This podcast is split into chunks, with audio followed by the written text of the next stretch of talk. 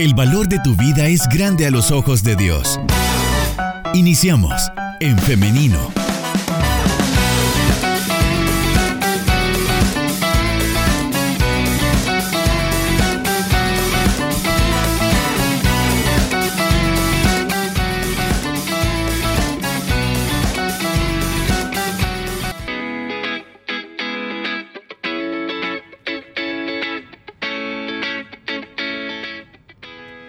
Ocho minutos nos separan de las 10 de la mañana. Son las 9 con 52 minutos. Gracias por continuar en nuestra sintonía.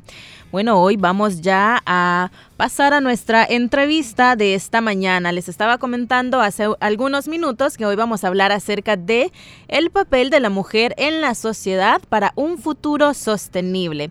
Y para hablar acerca de este tema nos acompaña la licenciada Brenda García, a quien le damos la bienvenida en esta mañana. Hola, muy buenos días Liz, muchísimas gracias por la invitación. Un saludo a todas las personas que nos están escuchando y también a todas las personas que van a ver el programa de manera diferida. Bueno, eh, le damos también la bienvenida y saludamos a las personas que nos están sintonizando a través de nuestro Facebook Live. También hacerles la invitación a ser parte de esta conversación por medio de los comentarios. Ahí usted puede estarnos dejando sus preguntas, si tiene, si quiere también compartir su opinión respecto al tema, con todo gusto. Bienvenido sea. Licenciada, ¿cómo se encuentra en esta mañana? ¿Cómo eh, está viviendo este día, este 8 de marzo que estamos conmemorando el Día Internacional de la Mujer? Sí, sí, sí, muchísimas gracias. Este, pues bien, eh, de alguna manera eh, contenta, eh, pero sobre todo con esperanza de que estamos en una conmemoración más. A veces lo complicado es cuando se dice celebración y conmemoración. Yo prefiero hablar acerca de una conmemoración donde se, se reivindiquen lo que son el papel de la mujer dentro de todas las dimensiones de la sociedad, pero muy contenta que nos alegra que nos esté acompañando también y que bueno, sabemos que siempre es valioso su aporte. Así que Hoy vamos a iniciar ya con este tema muy interesante y es que vamos a hablar del papel de la mujer en la sociedad también para un futuro sostenible. De hecho, eh, este es el lema de la ONU, de las Naciones Unidas para este año. Es igualdad de género hoy para un mañana sostenible. Y en este sentido tiene em, como objetivo el reconocimiento de la contribución de las mujeres y las niñas de todo el mundo que están liderando esfuerzos de respuesta, mitigación y adaptación eh, para el cambio climático y construir un futuro más sostenible para todas las personas. Este es el contexto en el que nos encontramos y por eso hoy queremos preguntarle, licenciada, ¿qué pasa en el mundo respecto a este tema ecológico? Sí, muchísimas gracias. Este, efectivamente, como acaba de decir Liz, este el lema para este año 2022 es igualdad de género, hoy para un mañana sostenible. Eh, para nadie es un secreto este, la actual crisis climática que estamos viviendo eh, de manera planetaria, el cambio de clima, el efecto invernadero, la deforestación, el agotamiento de los recursos eh, renovables. Y todo eso tiene que ver de manera directa con lo que es, digamos, este, nuestra vida, la vida de nuestros familiares, de nuestros seres queridos, de todo. Y a veces lo obviamos. Entonces, esta mañana, a partir de lo que es este lema de igualdad de género hoy para, una para un mañana sostenible, vamos a adentrarnos en un poquito en lo que es la realidad de las mujeres a nivel, digamos, quizás nacional y quizás un poquito a nivel global. Muy bien, licenciada. ¿Qué ha permitido que lleguemos a esta situación que usted estaba describiendo? Sí, la verdad que son bastantes factores. Este, no podemos hablar solamente de un factor que, que ha ocasionado lo que es esta eh, crisis climática o este, digamos, desequilibrio ambiental, sino que son varios. Hablaríamos de, de una problemática bastante compleja. Sin embargo, yo logro identificar esta mañana a partir de lo que es el tema algunos factores importantes, como por ejemplo, y es bien importante para nosotros eh, con el objetivo del programa, hablar acerca de desde la perspectiva bíblica, ¿verdad? Entonces, eh, nuestro sistema, nuestro planeta está sufriendo grandes impactos ambientales, este, primero porque ha habido una mala interpretación acerca de lo que es eh, el mandato de Dios para el ser humano. Entonces, cuando hablamos de eso, eh, nos referimos a que muchas veces interpretamos el texto de Génesis cuando dice, este, y ustedes reproducirán la tierra, y ustedes dominarán la tierra, lo hemos entendido desde una perspectiva o desde una dialéctica de dominación, en donde el ser humano tiene el poderío para poder dominar la tierra el entorno a su beneplácito. A esto nosotros le llamamos desde el estudio bíblico una, una interpretación antropocéntrica, es decir, antropos que viene de lo que es el idioma griego, que es humanidad, varón y mujer, y céntrico, pues eh, el centro, ¿verdad? Entonces esta visión antropocéntrica eh, lo que ha hecho es que ha desequilibrado lo que es el mandato de Dios para la humanidad. En ningún momento se hablaba acerca de que el ser humano podía dominar a su beneplácito la humanidad, la creación, perdón, sino que era una parte complementaria del todo y eso a veces lo hemos olvidado. Aparte de ello, estamos, estamos en medio de lo que es este, un sistema neoliberal que arrasa con todo a su paso, que va convirtiendo a las personas en productos, eh, es decir, que cuyo valor de las personas eh, radica en cuánto va a producir para el sistema. Tanto tienes, tanto vales. Entonces, este sistema también neoliberal lo que ha producido son grandes desigualdades sociales. Entonces, estas eh, son como algunas de las que de las de los factores que yo logro visibilizar en este momento, Liz. También quisiera que habláramos acerca de esta la vulnerabilidad que enfrentan o que viven las mujeres respecto a este tema, porque según datos de la ONU son las mujeres las que resienten más las situaciones del cambio climático. Nos dicen que las mujeres y las niñas sufren más el impacto de la crisis climática, ya que esta amplifica las desigualdades de género existentes y pone la vida y los medios de vida de las mujeres en peligro. ¿Cómo podemos vislumbrar esta situación? Sí, eh, efectivamente, este, cuando hablamos acerca de la configuración de lo que son las sociedades, este, la cultura eh, se ha venido configurando desde una, em, una relación de desigualdad entre lo que es las relaciones entre el varón y la mujer. Muchas veces las perjudicadas hemos sido nosotras las mujeres, a las cuales se nos ha marginado, a las cuales se nos ha desechado, o a las cuales venimos a formar parte de lo que es este, un producto en beneficio de lo que es la figura masculina. Entonces, eh, cuando hablamos acerca de esta vulnerabilidad, hacemos como una escala jerárquica en donde eh, quien está en la cima de la escala va a ser el varón, pero no va a ser este cualquier varón, sino va a ser el varón que está dotado de poder por encima de aquellos varones también que están baseados de poder. Por ende también este, las mujeres estamos en una escala inferior.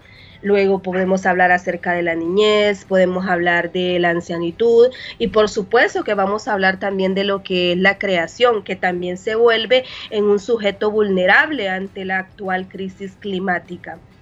Entonces, cuando hablamos acerca de esta vulnerabilidad, no es algo, Liz, que surja hoy, sino que, este, o una interpretación vacía que yo pueda hacer esta mañana, sino cuando vamos y, leemos los textos veterotestamentarios, por ejemplo, la viuda, el huérfano, el extranjero, eh, van a venir a significar como los sujetos más vulnerables de aquel contexto, quienes eran oprimidos y tenían un factor en común, y ese es algo que precisamente los hacía, eh, digamos, vulnerables o catalogados como pobre, pero pobre en un sentido amplio, no solo pobre económicamente, sino pobre desechado, sino que pobre marginado, pobre enfermo. Entonces, ¿cuál era este factor común? Que ni, la huérfana, ni, el huérfano, ni la viuda, ni el extranjero tenían posesión de tierra. Entonces, esta realidad no es distinta a, a, la que nosotros vivimos actualmente, mucho menos en nuestros contextos latinoamericanos, en lo que, por ejemplo, cada vez es más evidente como muchas mujeres son las perjudicadas ante el impacto climático. Ya que constituimos nosotras las mujeres la mayoría de la población en el mundo. O sea, si hablamos de esta diferencia de cantidad, las mujeres somos muchísimas más que los varones, pero también venimos a constituir el sector vulnerable o podríamos hablar también de un término que se llama pobreza femenina. Entonces, eh, ¿por qué? Porque las mujeres de alguna manera tienen que o se les ha atribuido las tareas del cuidado, se le han atribuido también estar cerca de lo que es la tierra y procurar el sustento diario por diversas razones, ¿verdad?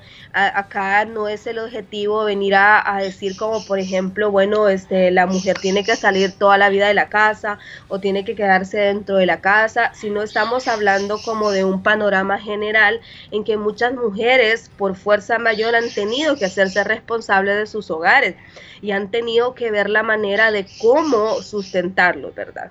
Entonces, eh, y no se trata de crear polémica, ni se trata de, venir a hacer una diferenciación, solamente evidenciar la problemática.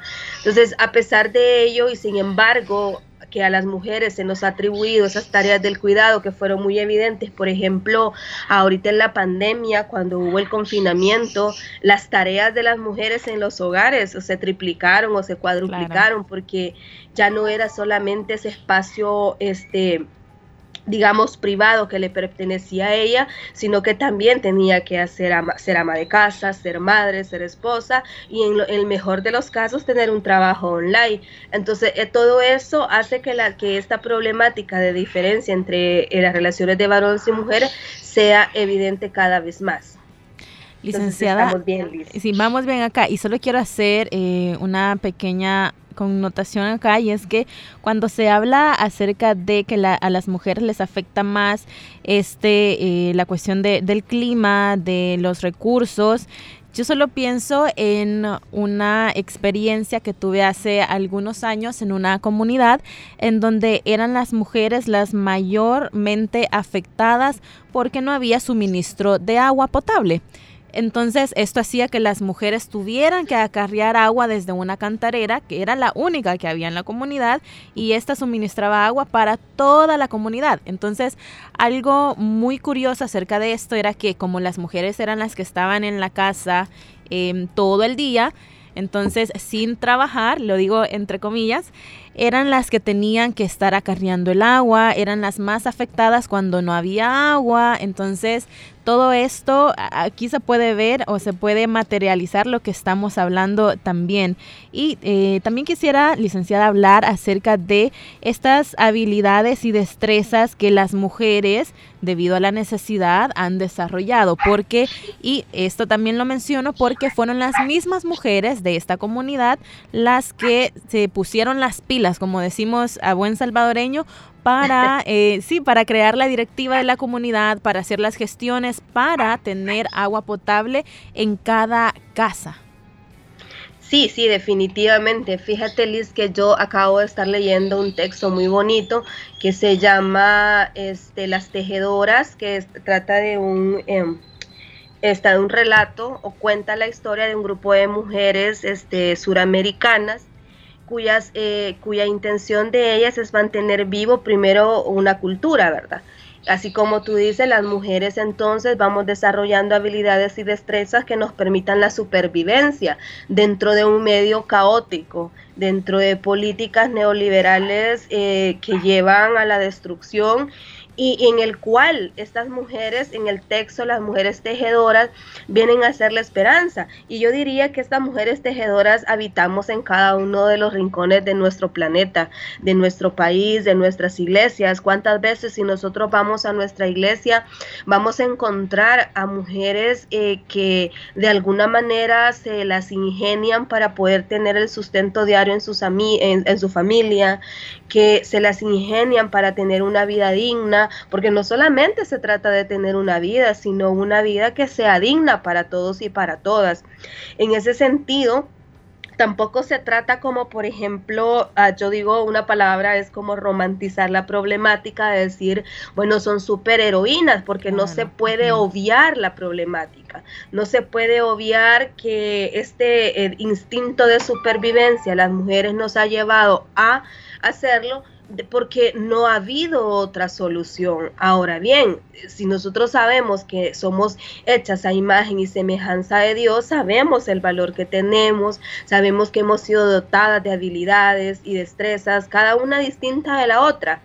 Pero no se debe obviar que muchas veces es el resultado del sistema que margina, del sistema que ha hecho esa desigualdad. Pero sí, o sea, las mujeres para mí eh, significan como, no sé, eh, y vuelvo a hacer esta mención de este texto de, un tejido. Yo me imagino un telar como una puntada por puntada, o sea, va creando lo que son, yo le llamo puntadas milenarias, van urdiendo hilos que nos están construyendo memorias, pero también nos están contando historias. Entonces, eso es súper lindo, Liz. Y esto que usted menciona también me parece muy importante, fundamental eh, que lo reflexionemos en esta mañana, en este día, ya que la, la fecha pues se presta para ello, ¿no? Y es que esto de la mujer super heroína. Y de hecho, en uno de los sketches que tenemos acá, que hemos estado transmitiendo en, en la radio, habla acerca de ello, ¿no? De todo esto, estas actividades que a veces engrandecen y a veces hacen de la mujer una super mujer la lleva a estar cansada, la lleva a estresarse, la lleva a enfermarse. Entonces ese no es el objetivo, no es el ideal, no es la voluntad de Dios como eh, tenemos, eh, como dice eh, en el sketch. Entonces también es muy importante reconocer esto. Y me encanta algo también que usted lo, lo mencionaba y lo, lo ponía también en, en, un texto que nos compartió la licenciada anteriormente a este programa. Y es que nos dice que las mujeres han vivido en una posición de desventaja y sometimiento en relación a los varones que la ha llevado a experimentar la violencia, el abuso, la explotación en sus propios cuerpos, al igual que la tierra. Esto es impactante. Sí. Este, eh, sí, es bien impactante bueno, a mí a veces todavía, este, cuando, cuando yo converso en las comunidades que yo visito, con las mujeres que nosotros este, acompañamos, este, cuando hablamos acerca de vivir la violencia en nuestros propios cuerpos como la misma tierra, no estamos hablando de una metáfora, Liz. Estamos hablando de la realidad misma, de muchas mujeres que experimentan violencia psicológica, violencia física, violencia sexual y muchas veces pues esa violencia llega a ser feminicida.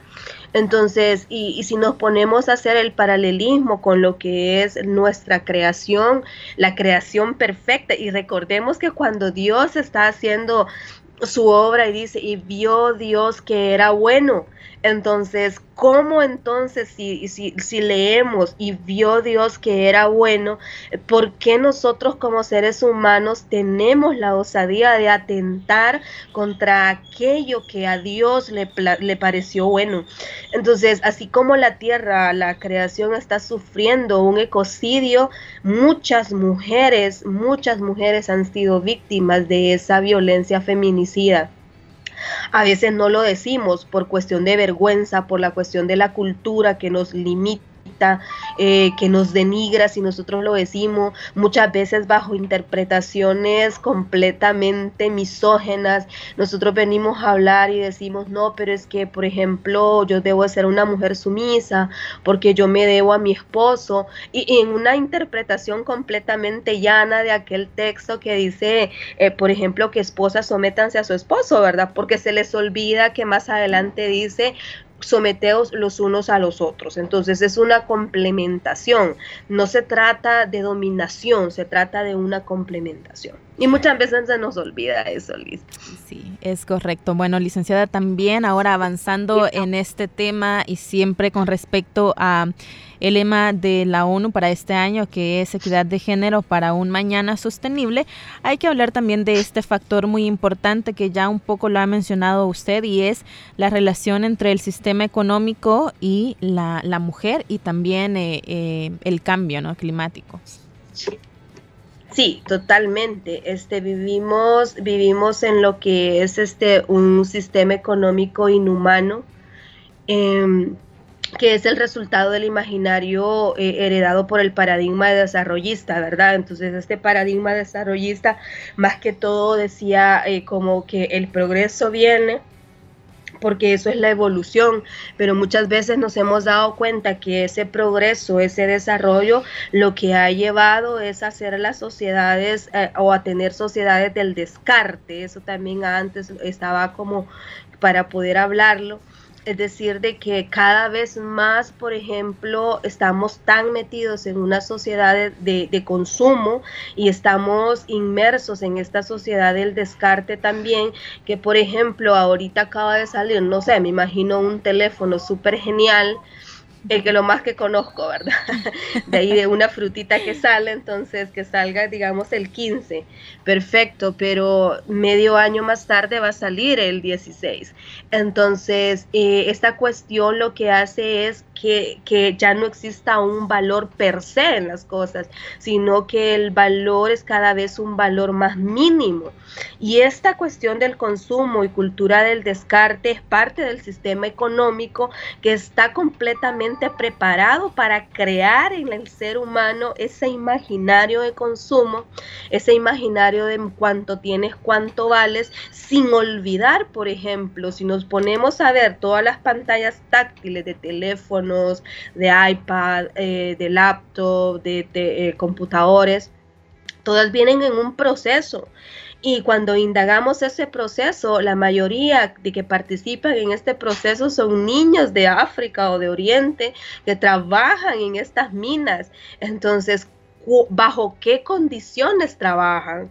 Y eso, esa violencia ejercida desde este sistema económico mayormente afecta a lo que son las mujeres, porque son las mujeres las que en su mayoría van a trabajar a estas cuestiones de fábricas, a estas cuestiones de maquilas y todo esto. Y a veces ganando, y lo, lo voy a hacer como, como bien nuestro, no sé, una persona que trabaja en una maquila, por ejemplo, de costura, la pieza no le sale pero ni a centavo.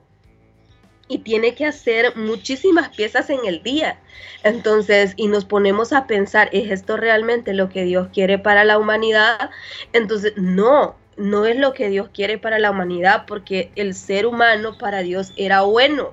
Y él dijo y vio Dios que era bueno. Entonces quiere decir que quienes hemos, eh, digamos, como cambiado el camino somos nosotros mismos, las mismas sociedades. Y este sistema económico somos nosotros mismos los que los alimentamos.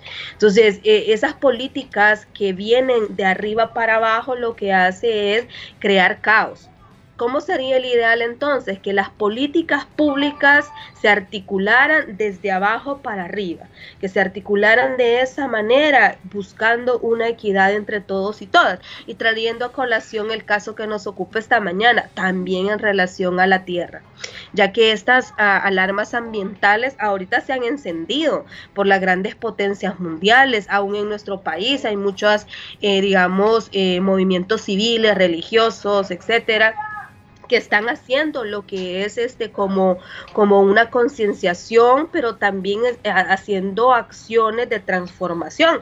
Pero la pregunta es, ¿estamos a tiempo todavía de frenar lo que es este deterioro ambiental? Y es una buena pregunta para hacernos esta mañana. Y también, licenciada, agregar a esto que es fundamental considerar la intervención de las mujeres en la eh, resolución de esta problemática con la que nos encontramos. Y por eso ahora quiero que hablemos acerca de qué podemos hacer. Sí, efectivamente, así como decimos eh, al inicio, Liz, yo mantengo la esperanza, no porque sea una utopía en el sentido de que, de que está lejos o que va a pasar, sino una utopía eh, que significa transformación y acciones. Entonces, creo que siempre podemos hacer algo para cambiar la situación y creo que cada uno, cada una podemos poner nuestro granito de arena. Entonces, yo veo como algunas cosas que podríamos hacer, no son las únicas, pero creo que un modelo circular de producción sería como una buena opción. ¿Qué quiere decir? Para esto se requiere un cambio de paradigma enfocado en el beneficio común al desarrollo humano. Sostenible e integral que establezca límites y modere el uso de los recursos no renovables, también los eh, renovables, ¿verdad? Maximizando la eficiencia y el aprovechamiento. Y se me viene ahorita a la mente el caso que, que usted puso, Liz, acerca de la comunidad a la cual usted visitó, donde las mujeres eran las encargadas de proveer el agua. Es precisamente lo que la comunidad hace, el trabajo colectivo. El trabajo colectivo va a crear un tejido de supervivencia, pero también un tejido de transformación social, un de transformación social en el que se refleje la ética de vida que nosotros tenemos. Y eso es súper importante porque nosotros que estamos en cuestiones de las iglesias, de comunidades de fe, de ministerios y todo eso, deberíamos ser diferentes a las demás personas y esa diferencia se debe de ver en nuestras acciones, eh, lo que nosotros hablamos como praxis cristiana, ¿verdad? ¿Qué podríamos hacer nosotros entonces desde las iglesias, nosotros como mujeres de iglesia, que por ejemplo, eh, que ocupamos el 75% de lo que son las iglesias, imagínense, si no hubiesen mujeres entonces no existirían iglesias. Entonces muchas, muchas mujeres ya están trabajando, por ejemplo, en acciones, quizás acciones pequeñas, eh, que, pero que significan cambios sustanciales, como por ejemplo campañas de recolección, como por ejemplo la no utilización de productos plásticos, como por ejemplo campañas de limpieza, eh, una salud, una mejor salud, una mejor alimentación. Entonces todo eso es parte de un modelo circular que nos permita sí tomar de la creación de la tierra, de la tierra en sí misma, eh, lo que nos nosotros necesitamos, pero también darle a la tierra un respiro, porque la tierra ya está cansada. Eh, como por ejemplo, y las, bueno, quien nos escucha y tendrán más práctica que yo en la cuestión de la siembra, sabrán de que cuando hay que sembrar un cultivo, la tierra necesita cierto tiempo para poder sanarse. Así nosotros como seres humanos también, cuando estamos cansados, necesitamos un respirito. El recuerdo que yo una vez le dije, Liz, descanse porque también es parte de la jornada. Entonces, lo recuerdo, sí. la tierra tiene que descansar también para lograr crear ese equilibrio, en donde nosotros tengamos de la tierra lo que ella nos provee y nosotros le cuidamos haciendo buen uso del mandato que nos dio Dios, que no era dominar, sino que era ser mayordomos de la creación. Y un mayordomo cuida, protege, vela. Entonces, eso es lo que deberíamos de hacer nosotros. Si solo así hacemos eso, nosotros estaríamos contrarrestando lo que es la cultura del descarte y el paradigma antropocéntrico que afecta a todo nuestro planeta. Ya no es el ser humano el ser humano dominador el que esté arriba, sino el ser humano es parte complementaria de la obra de Dios, porque toda la obra de Dios es buena.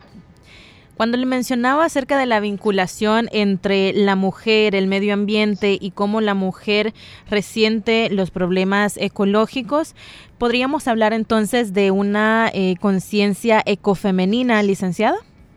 Definitivamente, definitivamente, este, eh, y, puede, insisto, puede resultar como utópico lo que uno plantea, pero así es, hasta el reino de Dios es utópico y siempre seguimos trabajando por ello. Entonces, eh, la conciencia ecofemenina eh, es como, digamos, podría ser em, luchar contra ese paradigma que se ha tenido de la relegación de la mujer bajo el dominio doméstico este, y que ya que ya dejamos claro que esta dominación que históricamente hemos tenido las mujeres es análoga a la dominación y subordinación de la naturaleza a lo que es este el dominio y explotación del ser humano. Entonces, una conciencia ecofemenina primero nos tiene que llevar uno, a reconocer que sí hemos sido víctimas históricas de violencia, tanto de varones como también de las mismas mujeres, que nosotros no somos culpables, pero sí responsables en algún sentido de reproducir esta cultura que nos daña, que nos margina y que nos limita. La conciencia ecofemenina nos debe llevar a un despertar, a un despertar de reconocer mi valor, a, reconocer que yo soy una mujer valiosa, que mis acciones son valiosas, que yo valgo, que merezco respeto y que también puedo hacer algo por cambiar y transformar lo que es la realidad inmediata que nos embarga y más aún podemos ser agentes transformadores a nivel este global. Entonces, esto implica también decirle un no a un espíritu eh, patriarcal, a un espíritu capitalista y buscar más bien un, equilibrio, es decir, unas relaciones entre varones y mujeres en donde cada uno reconozca su valor. Si nosotros reconocemos esto a nivel personal, a nivel social, podemos hacer cambios de transformación a nivel planetario también. Claro, también estamos hablando en este sentido de un sentimiento de empatía con el medio ambiente y como mujeres esto eh, podemos sacar mucho provecho de esto. Sí, definitivamente, definitivamente es algo de que em, cuando se nos habla acerca de nosotros las mujeres se nos atribuye este como esta característica, ¿verdad? De ser empáticas. Yo creo que también muchos varones son muy empáticos, pero en general se nos habla a nosotros las mujeres. ¿Y qué quiere decir ser empático con el medio ambiente? La mujer por su exclusión se relaciona mucho mejor con lo cotidiano, es decir, con la vida de la comunidad, del barrio, del trabajo eh, en casa, eh, de tener que lidiar con la sobrevivencia propia y de la familia y en especial eh, históricamente ha sido testiga directa de los daños que el ecosistema ha sufrido eh, por ejemplo, me imagino eh, y he visitado varias comunidades en el interior del país donde definitivamente son las mujeres las que se encargan de todas las tareas domésticas, pero también se encargan de ser las proveedoras. Entonces esto también rompe un poquito con aquel paradigma que dice que el varón es el proveedor y que la mujer no. Entonces igual, si nosotros nos vamos a muchos textos bíblicos, vamos a encontrar cómo las mujeres también estaban en esos espacios de trabajo haciendo su parte y transformando también. Eh, se me viene a la mente ahorita el caso de Ruth y de su suegra Noemí, ¿cierto? Cuando ellas están y dice que estaban cuando la conoce vos o, mira vos, entonces ellas estaban recogiendo espigas, que era una tarea que aparentemente solamente era de varones, pero no, las mujeres también se encargaban de esas tareas y hoy en día muchas mujeres lo hacen, muchas mujeres son cabezas de hogar, muchas mujeres tienen que salir a, encontrar el alimento diario en comunidades rurales, van y traen acá, digamos, un ramo de mora, de chipilín, traen eh, los huevos, traen eh, leña, o sea, es, es, realmente eh, súper bonito ver cómo hay esa empatía y también esa empatía quiere, es como relacionada con el cuidado, ¿cierto? A mí me encantan las plantas, este, pero no tengo tanto el cuidado como para estar pendiente de ellas. Sin embargo, yo conozco personas que están como, bueno, le toque la bonito en este momento, este, hay que hacerle esto y hay que hacerle lo otro. Entonces, esa parte de empatía también creo que es algo que debemos trabajar. Y eso nos permite a nosotras las mujeres o nos ha permitido también tener una sabiduría especial que nos conecta con el todo, que nos permite proponer formas creativas de intervenir en favor del medio ambiente como un cuerpo sagrado compartido, al igual que como es sagrado también nuestro cuerpo. Claro, en este sentido, las mujeres tenemos una oportunidad valiosa de ser líderes y debemos aprovecharla. Debemos aprovechar esta sabiduría que tenemos debido, y no, no queremos invisibilizar esto, debido a, las condiciones en las que muchas mujeres se encuentran de necesidad, de pobreza. Eh, esto les lleva también a tener esta sabiduría especial que usted nos menciona y es una oportunidad para ser líderes, para cambiar, para transformar esas realidades yo le comentaba eh, la experiencia en esta comunidad. También quisiera hablar acerca de una mujer en especial que recuerdo de, este lugar que trabajaba en un beneficio cerca, cerca siempre de, la comunidad.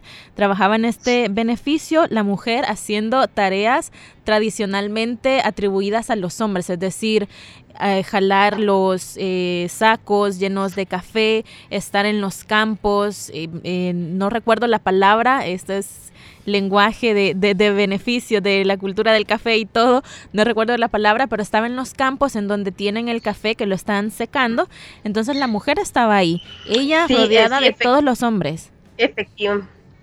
Entonces, sí, efectivamente, muchísimas veces este, son las mujeres quienes tenemos esa participación. Perdón, es que se cortó un poquito. Eh, no, no hay problema. Y lo mencionaba esto, que es, es bastante gratificante ver cómo las mujeres en un sentido también se han apropiado de su lucha, se han apropiado de esta cultura en la que están desfavorecidas. Pero, y es aquí también en donde yo quiero reconocer también la bondad y la misericordia de Dios para nosotras las mujeres, que a pesar de todas estas situaciones que son injustas, que son situaciones de mucha desventaja y sufrimiento para las mujeres, aún así Dios se muestra a través de nosotras y nos permite ser mujeres líderes que transforman eh, sociedades, que transforman comunidades, porque, y le menciono el caso de, esta mujer, ¿no? que ella sostenía a su familia. Sí, por supuesto. Este, eh, definitivamente oh, hablar de este tema es hablar de un tema súper fundamental y bueno, que se debe rescatar y visibilizar, Liz. Claro, y quisiera que también eh, finalizáramos esta entrevista porque el tema está muy interesante y nos da para muchísimo, pero eh, vamos ya cerrando. y quisiera que habláramos acerca de estos nuevos paradigmas también como iglesia. Sí, definitivamente. Este, cuando hablamos está súper relacionado con lo que es este, esta, este paradigma antropocéntrico del cual hablamos al principio. Yo creo que eso es lo que eh, dentro de las iglesias debe cambiar, ¿cierto? Debemos darle paso a nuevas formas de ser iglesia. Eh, por ejemplo, estos nuevos paradigmas deben procurar una ecojusticia desde la eclesialidad, es decir, el destino de los grupos sociales oprimidos y excluidos se relaciona directamente con el destino de la tierra. Ya dijimos que era lo que tenían en común, ¿verdad? Entonces, a ambos, tanto eh, como la tierra, como estos eh, grupos oprimidos, entre ellos nosotras las mujeres, hemos sido expuestos a la destrucción. Por ello, hablar de justicia social es hablar también de ecojusticia, tanto y reconocer a la tierra como sujeta de derecho también y como parte fundamental de lo que es el plan de Dios. Insisto, a Dios dijo que la creación era buena y en tanto se debe cuidar. Esto interpela o debería interpelar a la sociedad y en especial creo que desafía a la iglesia como tal en sus conceptos este, y en la forma de ejercer lo que es la, la digamos, la teología tradicional cristiana y la ritualidad y la praxis pastoral. Muchas veces o a veces encontramos como ciertas definiciones que no nos permiten tener esta empatía con la tierra. Por ejemplo, cuando hablamos de que de, de lo importante de lo que es nuestra espiritualidad, muchas veces desechamos lo que es esta parte física. Entonces, eso es lo que estos nuevos paradigmas nos deben de como ayudar o procurar, que por ejemplo debemos estar en, en consonancia con lo que es la justicia de la tierra también, así como con la justicia social que todos y todas merecemos. Perfecto, muchísimas gracias, licenciada. No sé si quisiera dejar también una reflexión final respecto a este día. Sí, este, gracias, muchísimas gracias Liz. Este, yo creo que es importante recalcar que desde el Génesis, con toda su simbología, eh, que nos ha permitido entender la creación como el ordenamiento del caos, al ser humano como administrador o como digamos como eh, mayordomo, no dueño, y la obra de Dios como buena y perfecta, es decir, la creación como criatura también, llamada a entrar en relación con el hombre y con la mujer para y proveer su sustento. Eh, pero esta creación este, sufre las consecuencias del obrar humano y eso es lo que este, con lo que nosotros tenemos que luchar, como por ejemplo lo que ocurrió en el diluvio, nos trae a colación esto, la codicia y los planes egoístas del administrador provocaron dolor en las entrañas de la misma creación. Entonces estamos llamados a procurar la ecojusticia. Y para finalizar, Liz, Sí, ya, muchísimas gracias por el espacio y me gustaría leer este salmo. Es cortito, el Salmo 18. este que nos recuerda realmente que la creación es obra de Dios, que es su sacramento y que todo habla de él. Y dice el Salmo 18, el cielo proclama la gloria de Dios, el firmamento pregona las obras de sus manos. El día a día le pasa el mensaje, la noche a la noche se lo susurra, sin que hablen, sin que pronuncien, sin que resuene su voz, a toda la tierra alcanza su pregón y hasta los límites del orbe su lenguaje. Allí le ha puesto su tienda al sol. Él sale como el esposo de su alcoba, contento como un héroe a recorrer su camino. Asoma por un extremo el cielo y su órbita llega al otro extremo nada se libra de su calor. Entonces, con este salmo recordamos realmente que toda la creación habla del Creador. No podemos, no podemos obviar uno y pretender resaltar el otro. Muchísimas gracias Liz por esta oportunidad de estar con ustedes que esta mañana entonces de este espacio de hablar acerca de un mañana de equidad de género para un mañana sostenible nos pueda servir para eso, ¿verdad? Para, para reflexionar sobre las acciones eh, hacia las mujeres, pero también hacia la tierra y que podamos encontrar una armonía entre ambas relaciones. Amén. Muchísimas gracias, licenciada Brenda, por habernos acompañado en esta mañana, por esta reflexión y también por siempre tener la mejor disposición de estar aprendiendo juntas. Sí, muchísimas gracias. Un abrazo para todos y para todas y para todas las mujeres que nos escuchan. Este que este día sea súper especial, pero que todos los días también procuremos hacerlo especial cada una. Así es. Muchas gracias nuevamente. Que tenga un feliz día. Gracias. Y también muchas gracias a todos ustedes que han estado pendientes de nuestro programa. Gracias también por estar participando, por estarnos dejando sus mensajes en nuestro WhatsApp y también en el Facebook Live. Esta mañana yo quiero cerrar con la siguiente reflexión. Este día, si usted quiere celebrarlo, quiere reconocer la femineidad, las cualidades de las mujeres, puede hacerlo, pero también no se olvide que este día se conmemora, este día se informa. Este día se alza la voz, este día se aprende, este día se lucha, este día se recuerda. Y este día se actúa. A